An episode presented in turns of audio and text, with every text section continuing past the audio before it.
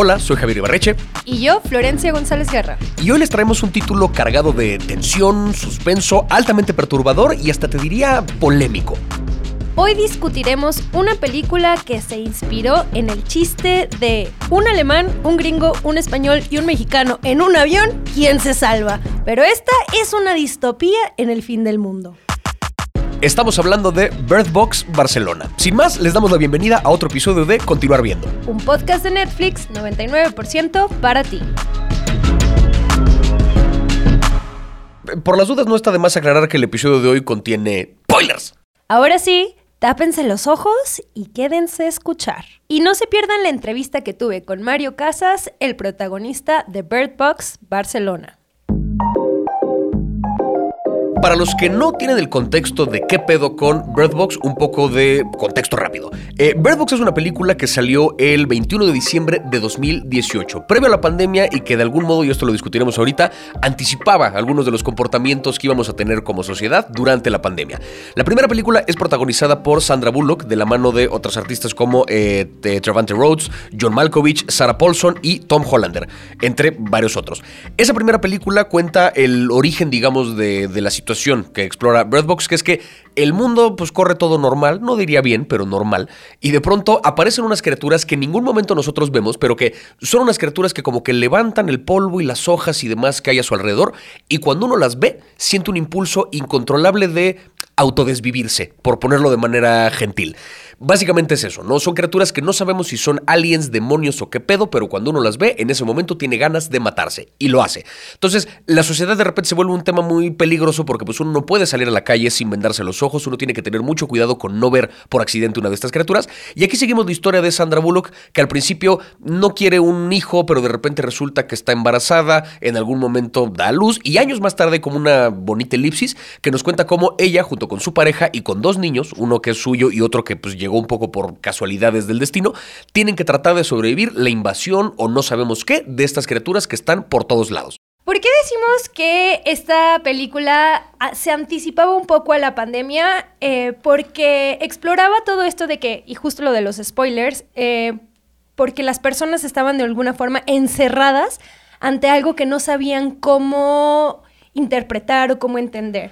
Y Bird Box Barcelona lo que hace es ser un spin-off que es, no es precisamente una continuación, sino más bien, digamos, es lo que está pasando al mismo momento que Sandra Bullock está eh, con su hijo y su hija y que sí, y que no, lo que ya nos decía Javier, pero ahora en Barcelona. La primera película de Bird Box nos dio uno de los mejores memes para la pandemia o previo a la pandemia, que es Sandra Bullock con los ojos vendados. A lo mejor ya con eso pueden empezar a recordar. Y yo tengo una teoría de que si el papel higiénico desapareció en la pandemia fue por culpa de esta película. Porque en Bird Box hay un momento en la primera película en la que dicen, el papel del baño, vamos por el papel del baño. Entonces como que se, eh, hubo mucho tiempo en Reddit que empezaron a, decir como algunas este, fantasías, porque resulta que Bird Box lo que pasa cuando se aparecen estas criaturas es que aparecen tus peores miedos, pero en realidad es una parte como son voces, digamos, no es la cabeza, es la depresión, es la ansiedad. Entonces por eso lo relacionan mucho la pandemia con que Bird Box anticipó lo que podríamos vivir como sociedad. Que madre mía, yo no entiendo por qué a la gente les encanta vivir o alucinar con una distopía en el mundo, pero madre mía, qué peliculón se aventaron con Bird Box y Bird Box Barcelona.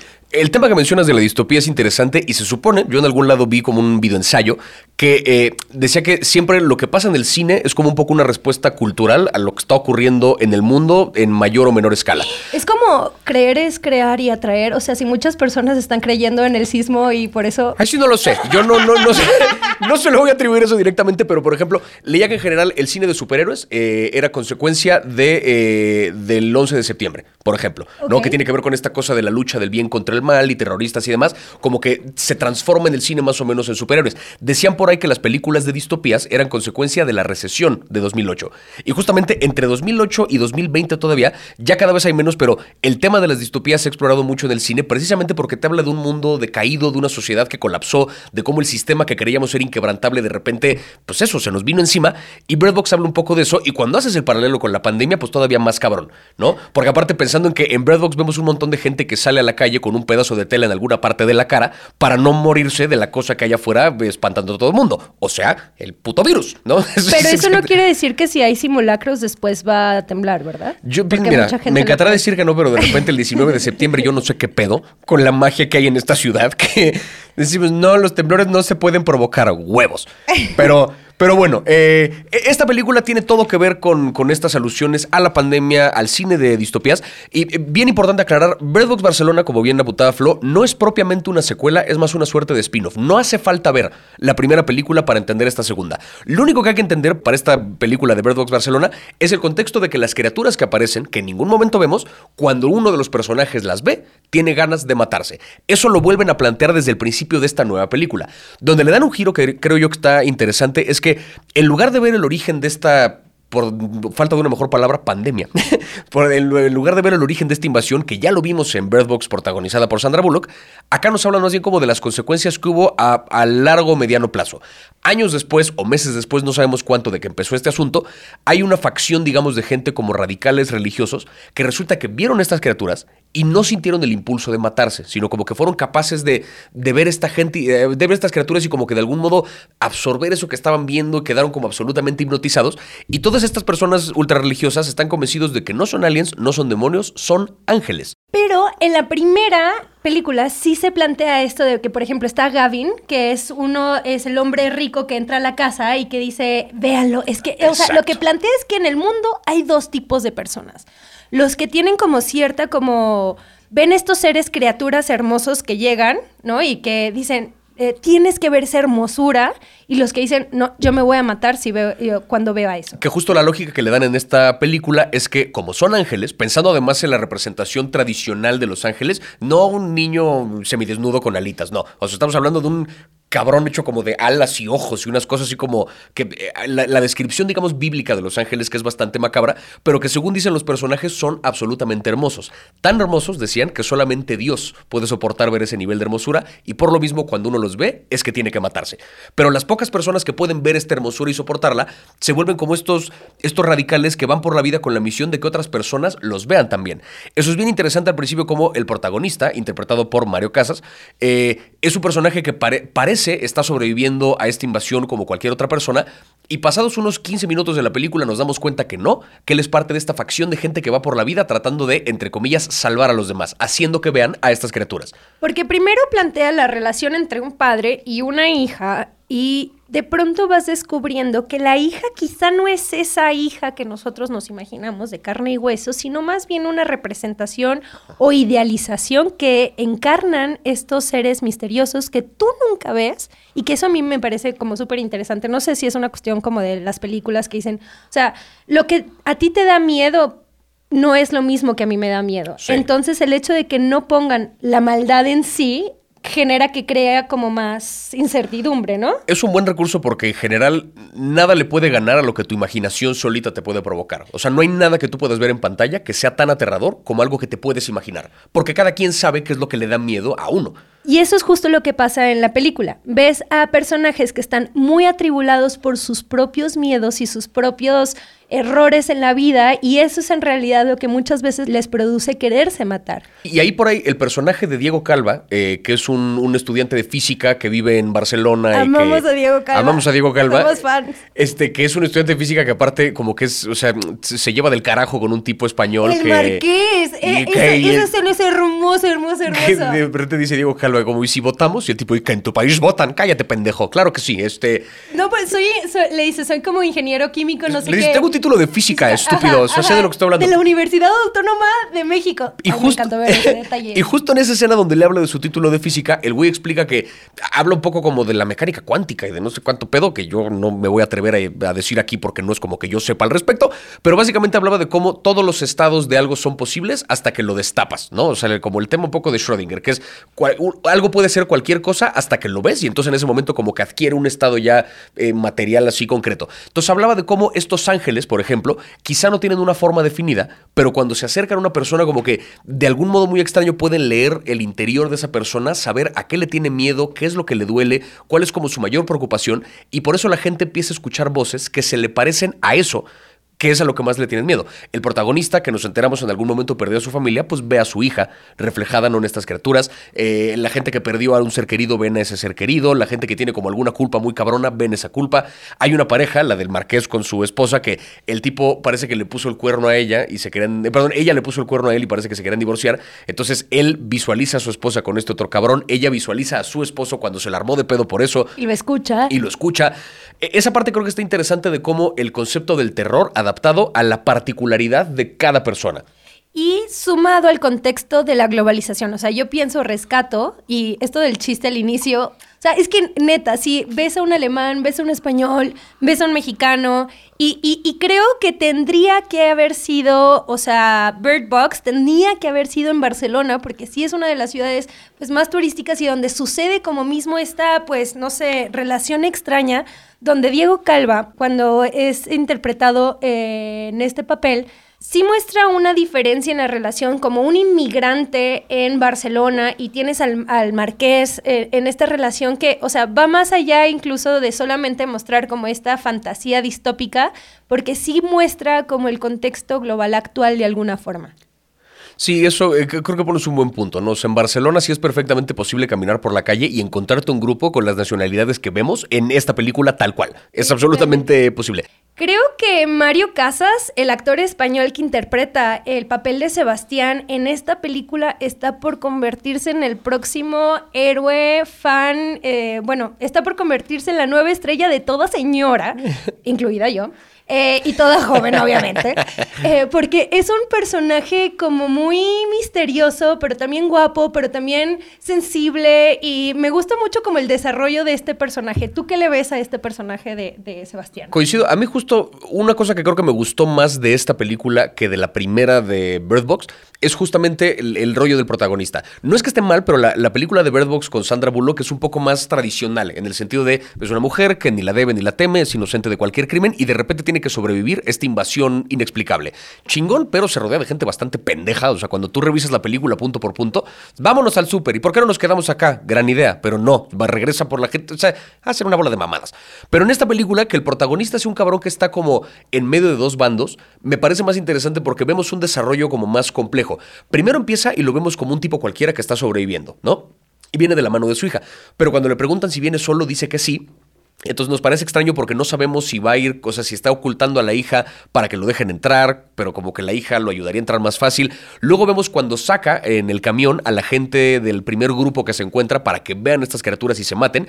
Y ahí terminamos de entender que el tipo forma parte de estos fanáticos que quieren que la gente vea a las criaturas para salvarse. Pero luego cuando entabla esta relación con el personaje de Claire y el de Sofía, que son esta mujer eh, británica y esta niña alemana que las está ayudando como a llegar a su destino, empieza como a dudar un poco de qué es lo que está haciendo y de los motivos y de por qué, por qué está participando, digamos, de esta dinámica de hacer que la gente abra los ojos. Entonces, va por todo un desarrollo que me parece más interesante porque ya no es la historia de alguien que sobrevive a esta invasión, porque sería como muy reiterativo con la primera película, es la historia de un individuo que toma decisiones diferentes en el contexto de esta invasión. A él no le preocupa, al menos al principio, que estos monstruos hayan invadido, al contrario, él está feliz al respecto, pero poco a poco empieza a dudar de ese pedo y el final de la película, y esto ya saben que aquí las cosas se discuten con spoilers, nos dan a entender que va a haber una siguiente parte porque al final resulta que lograron capturar a uno de estos bichos y están experimentando con un cabrón que también es, entre comillas, inmune para crear una suerte de vacuna. Volvemos a la pandemia. O sea, para crear una suerte de vacuna que los haga inmunes al ver estos pinches bichos, porque pues resulta que se puede a lo mejor. Yo con esto sí entiendo por qué Bird Box tuvo un impacto eh, que cuando fue la primera vez que salió en su lanzamiento hubo más de 45 millones de cuentas en Netflix viendo la película. Y sí siento que, o sea, entiendo esto lo del personaje, ¿no? De que era más fácil poner una Sandra Bullock, ya tenía una decisión, estaba en el lado correcto. Y en este otro lado sí está Sebastián más atribulado, pero sobre todo porque hay una parte en la que dice es que la hija le dice, es que tienes que liberarlos, ¿no? Y a mí esto me parece brutal, porque cuando le mete el twist eh, religioso, Bird Box, a, a su historia, me gusta porque cuando tú ves como socialmente, la gente muchas veces cree estar defendiendo el bien y es capaz de hacer muchas cosas por el bien. Y en esta película creo que plantea bastante bien el dilema de que aunque tú creas estar haciendo el bien, pues en realidad estarías haciendo el mal. Y eso a mí siento que es lo que me gusta mucho porque pues la iglesia en sí sabemos la historia de que han usado el bien para hacer el mal, al final de cuentas. Sí, el, tema, a mí me parece un gran acierto que le hayan dado este tinte religioso, particularmente a lo que hace el personaje de Sebastián. Porque ya en la primera película, como bien decías, vimos un personaje que participaba más o menos de este grupo, pero no nos explicaban realmente qué era, solo estaba loco y ya. Que aquí le den un tinte como religioso lo, lo puntualiza un poquito más, se vuelve algo más identificable y, creo yo un poco más aterrador, porque ves de repente este como cura que va caminando por la calle con un ojo marcado así como cicatriz de fuego en la mano. Es bastante aterrador el personaje y es un ser humano real al que estás enfrentando y que además tiene una gran ventaja que es que es un tipo que puede ir por la calle con los ojos destapados. ¿no? O sea, es de pronto, de nuevo, volviendo al contexto de la pandemia, es como una suerte de superhéroe que es completamente inmune al virus desde antes de que hubiera una vacuna y va caminando por la calle tratando de tosiéndole a la gente, ¿sabes? O sea, ese es básicamente el personaje. Es bastante aterrador. Creo que lo que Bird Box Barcelona plantea es que los miedos de una persona, los, los miedos más fuertes viven dentro de ella y por esos miedos la gente podría hacer cosas muy violentas o incluso pensar que se está haciendo el bien cuando en realidad se está haciendo el mal. Y creo que otra cosa, digo, quizá poniéndolo un poquito en términos cursis, pero que creo que también es una lección que dos, tres deja esta película, es lo difícil que es hacerte de una comunidad, porque es es difícil confiar en cualquiera, pero lo valioso que es tener una, porque al final solamente los personajes que participan de una comunidad lograron llegar al otro extremo, no lograron llegar a salvarse. Entonces. Tienes un gran punto. En un momento donde la gente incluso le cuesta mucho confiar, Bird Box pone el dedo sobre el renglón. A ver, ahora, otra cosa. ¿Cómo te imaginarías una versión Bird Box México? Si fuera en la Ciudad de México, particularmente, eh, se van al carajo todas las escenas del camión y donde manejan, porque yo estoy seguro que de aquí destaparse una cosa como esa, habría tráfico. O sea, habría coches en cada perra calle de la ciudad, no podrías de repente salir y agarrar un coche y moverte porque hay otros 15 mil adelante. Entonces, yo para empezar diría eso, cosa que sería interesante porque entonces las calles estarían tapizadas de carros y cómo te mueves sin ver por ahí. Javier, vamos a escuchar la entrevista que le hice a Mario Casas, el protagonista de esta película. Arre. Mario, ¿cómo estás? Muy bien, muy bien, muchas gracias. La primera pregunta que me gustaría hacerte es un poco para ponernos desde cuando, cuando fuiste audiencia y después cuando fuiste protagonista. Entonces, mi primera pregunta sería, ¿en qué se diferencia trabajar en Bird Box Barcelona de la experiencia de ver la película original? ¿Hubo algún cambio en tu percepción o entendimiento de la historia?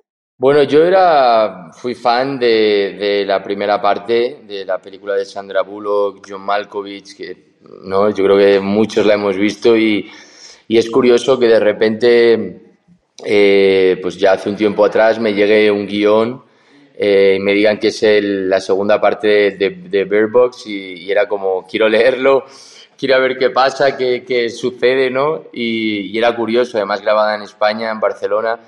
Um, y, además a la vez cuando leo el guion, aparte de todas esas referencias de ir con los ojos tapados y demás, pues, pues el personaje, ¿no? que me parecía como muy interesante, era diferente a, al de la primera parte que interpreta Sandra, que es como más, más blanco, ¿no? En mi caso, pues es un personaje con muchas más sombras, eh, que creo que al espectador desde el principio le va, le va a proponer muchas más preguntas y esto me parecía como actor muy interesante interpretar al protagonista, pues más, no sé si es a veces protagonista, antagonista, o sea, tiene algo que, que me parece muy atractivo como, como personaje. Oye, ¿y hay algo en particular que pudieras destacar o que hayas descubierto en, el, en la historia mientras que tú le estabas haciendo así que dije, dijeras como alguna relación? Ya ves que salieron un montón de teorías, cosas en internet que hacían que, que tú pensaste en algún momento. No, no, no, no. Yo tampoco yo estoy como bastante fuera siempre de todo eso, no me entero de, no me entero de nada, veo la peli y, poco más, o sea, todo este mundo de fuera no, no, no me llegó tampoco mucho, lo que sí era gracioso, por ejemplo, era en los primeros ensayos con los actores, eh, ensayábamos pues todos con las vendas, ¿no? Era importante cómo nos movíamos, eh, qué pasaba ¿no? cuando no ves nada y tienes que interpretar, tienes que llegar a una marca eh, donde eh, se está grabando una escena y, hubo un momento que es cierto que me quité como, como las, la venda, estaba viendo a los compañeros de alrededor y, no era una peli de terror, eso era o un thriller, eso era una peli, era una comedia. Era como la gente así que, no, no, se movían, es, es, imposible, ¿no? Pero, pero fue interesante eh, trabajar los demás sentidos, ¿no? Al final estamos acostumbrados a ver y más en la interpretación, ¿no? Es raro llevar algo tapado constantemente o muchas, o muchas secuencias y era interesante cómo todo se, se, se activa, ¿no? Al final, el, sobre todo el oído, cómo estás pendiente constantemente em, del oído, claro, al final va, va ahí, ¿no? Y, y, em, y, yo como actor, pues en lo que cuenta mi personaje sí jugaba todo el rato con, con eso, con escuchar, eh, que era lo más importante. Justo por ahí iba mi siguiente pregunta. Ya nos hablaste un poco como de los desafíos y de cómo al tener la, la visión cerrada, pues tenías que desarrollar otras cosas. ¿Cómo es interpretar entonces o cómo es prepararte para una película donde la visión no es tan relevante? O sea, más bien tienes que tenerla cerrada, ¿no?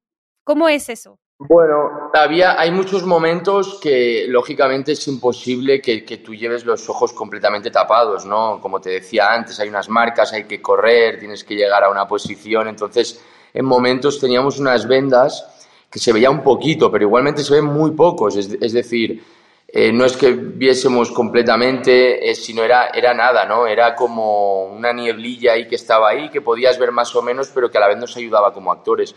En mi caso y en, el de los otros actores también había momentos que nos ayudaba a lo mejor no ver, ¿no? Si estabas realmente parado, secuencias donde no había mucha, mucha acción. Eh, sí jugábamos a no ver porque, porque al final te aporta muchísimo, ¿no? Y casi no tienes, que no interpretar, pero al final favorece a las secuencias y a la interpretación. Y en la película ¿Encontraste alguna escena en particular que fuera realmente desafiante para ti interpretar o una escena que fuera tu favorita? Bueno, emocionalmente es cierto que, mm, ha habido la gente que vea la peli, es un personaje intenso emocionalmente por lo que vive, ¿no? Por, por una pérdida, por el trauma sucedido en un momento dado atrás, y para mí era como el reto constante estar sumergido en, en, ese lugar, ¿no? En un personaje que está roto, que está quebrado por dentro emocionalmente y era, era difícil, pero no sabría decirte, o sea, ha sido muy físico el, el, rodaje, era complicado, tal vez hay unos perros que salen, que llevan unas vendas, no sé si la gente que la ha visto que ha visto el tráiler, eh, son dos perros que van con vendas. Eh, Claro, e-, era complicado, ¿no? Al final trabajar, que lo hacían increíble. Hay que decir que los perros se portaron muy bien, maravillosos. Eh, dan miedo en la peli, eran como lo contrario, eran un, amor. Además, a mí me encantan los animales, tengo un perro. Eh, pero tal vez ahí eran momentos donde también el grupo éramos muchos, los perros, eh, los efectos. Es cierto que eran secuencias complejas, eran secuencias difíciles y que había que tener paciencia. Oye, y estos que comentabas sobre, bueno, pues en esta película de alguna forma el enemigo es invisible, ¿no? Entonces, creo que eso adquiere como otros significados. ¿Cómo te preparaste para actuar frente a una amenaza que no puedes ver? ¿Tuviste que imaginar a la criatura o usaste alguna otra técnica? Es que es difícil contestar, es difícil contestar porque es complejo, por, por pero, pero sí, eh, um, yo en muchos momentos eh, había que el personaje ya lo verán, se ilumina eh, de repente y, entra en, lugares extraños. Yo tenía el pelo largo en ese momento para que después tuve un año y medio para que después me lo pudiesen cortar durante la película, para hacer el, pasado. Eh, yo llevaba un pinganillo en el oído donde en los momentos que aparecían las criaturas y demás, me ponían como Mozart, me ponían a me ponían música clásica O los directores o un coach con el que trabajo a veces me soltaban esa música y entonces hay momentos en la película donde yo estoy mirando y realmente estoy escuchando música. Eh, y sobre todo era eso, no era música clásica, eran músicas concretas donde, donde me ayudaba supuestamente a, esa elevación ¿no? del personaje. Por ejemplo, ¿cómo afectó saber la trama y los planes de los otros personajes a tu propia actuación? ¿Preferirías haber sabido todo desde el inicio o descubrirlo mientras rodabas? Bueno, es interesante, a lo mejor nunca, o sea, nunca he interpretado un personaje que, estás grabando, ¿no? Y no has leído el guion o no, y no saber qué va a ir sucediendo. A lo mejor es, es interesante hacer una peli que te dan un esquema o te dan unos puntos los cuales tienes por los que pasar y, y, el propio actor no sabe de la historia, ¿no? Yo creo que esto es, es, interesante. A mí me hubiese gustado, sí, al final te sorprende y yo creo que, que si no sabes de la historia, no sabes de los personajes, lo que va a ir sucediendo, yo creo que te, te ponen una verdad absoluta, ¿no? O sea, claramente, si no, si, no, si no estás interpretando todo, no tienes todas las líneas, no sabes lo que va sucediendo. O sea, sería interesante poder hacer algo así, sí. Esta película tiene como esos juegos entre la emoción personal, eh, los miedos internos, el exterior. Y me gustaría hacerte una pregunta que va un poco más hacia lo personal. Eh, ¿Cómo te enfrentarías tú, o sea, Mario, a un mundo como el de Bird Box, pero en la vida real? ¿Qué harías de manera diferente a tu personaje? A ver, diferente haría muchas por cómo es y lo que cuenta el personaje cuando está con, con los diferentes grupos, ¿no? Pero a mí me gusta, no sé, hay algo en él, eh, yo lo había pensado, ¿qué haría ¿no? en, un, en un mundo así, en un mundo donde, donde, tienes que sobrevivir, donde realmente puedes morir en cualquier instante y no solo por las criaturas, ¿no? Es, que, que, a mí me parece también lo más interesante, que es cómo reacciona el ser humano ante un, una situación de riesgo, ante una situación límite. Y esto también es lo que cuenta la película. La película, cuando estamos con los grupos, sale el monstruo que lleva cada uno, o no. A lo mejor uno cree que va a actuar de una manera cobarde o con mucho miedo, y a lo mejor es la persona que más te sorprende. A mí, a mí me gustaría ser como el observador. O sea, observar desde fuera eh, al grupo. Es decir, quién es el líder quién es el bueno, quién eh, intentaría como mantenerme al margen, ayudar lo máximo posible, lógicamente, pero, pero sería un poco el, el observador. Observaría mucho, la verdad, y me quedaría en la retaguardia y no llamar mucho la atención, que yo creo que los que primero llaman la atención son los que primero mueren. Sí. Y ahora, si pudieras elegir cualquier lugar del mundo para el próximo spin-off de Bird Box, ¿cuál sería? Pues mira, ya que mm, tal vez Latinoamérica, ¿no? O sea, ya hemos hecho también España, hemos estado en Europa.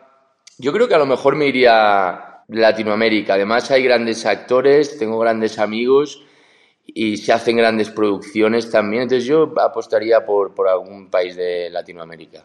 Oye, y si por ejemplo las criaturas nunca las vemos, pero si pudieran tomar forma, ¿Qué forma crees que tomarían? Uf, pues no lo sé. Yo ya creo que hay algo interesante en la, en la peli, en Bird Box, que, que, que, es los... Yo creo que son los demonios de cada uno, ¿no? Lo que, lo que ven los personajes, las, estas voces que suenan. Yo creo que lo que están viendo es como sus traumas más, ocultos, ¿no? O los miedos más grandes que tú puedas tener. Eh, me imagino que de repente ves una imagen así o no, no sé qué puede ser, o sea, pero yo creo que sobre todo eso, ¿no? Eh, los, miedos y y las cosas que te pueden dar eh, terror absoluto. Y ya para cerrar, y un poco para advertir a la audiencia también, eh, ahora que ya salió la peli, si pudieras advertir a la audiencia de algo antes de ver Bird Box Barcelona, ¿qué les dirías? Que, bueno, que tengan los ojos muy abiertos. En vez de tener los, los ojos tapados, que les invito a que, a que tengan los ojos bien abiertos porque creo que, que se van a sorprender bastante y a ver si, si, aciertan, si aciertan o no. Súper, pues muchísimas gracias Mario, te agradezco por esta entrevista eh, y pues muchísimas felicidades por el estreno de la película. Muchas gracias a ti, muy, muy amable, muchas gracias. Y bueno, bandita, es hora de quitarse las vendas porque este episodio ha llegado a su fin. Recuerden seguirnos para no perderse ningún episodio de Continuar Viendo, un podcast producido por Posta. Y ya que están en esto de empezar a seguir cuentas, agreguen en sus redes a NetflixLat y a nosotros, por si gustan, van a ser más que bienvenidos. Nos encuentran como Ibarreche Javier y Florencia Narra. Ahora sí, sin más por ahora, los despedimos. Hasta la próxima.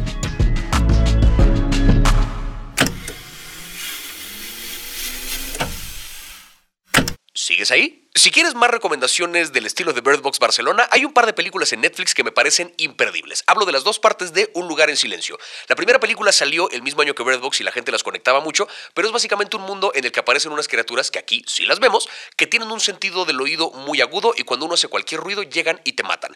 Esta película es protagonizada por John Krasinski y la segunda parte de la saga me parece una obra maestra, dirigida también por John Krasinski. Es una película que recuerda a lo mejor del mundo de los videojuegos y del cine de terror, pocas experiencias como la de ver esta película en silencio absoluto es de verdad aterradora, 100% recomendable. Y la película que yo quiero recomendar es algo de lo que ya padezco todos los días, la incapacidad de dormir. ¿Se imaginan cómo sería un suceso global donde nadie duerme y todos son prácticamente zombies del sueño? Algo así pasa en Dismonia donde se ve a un soldado que lucha por salvar a su familia mientras el caos se adueña del mundo y de su mente.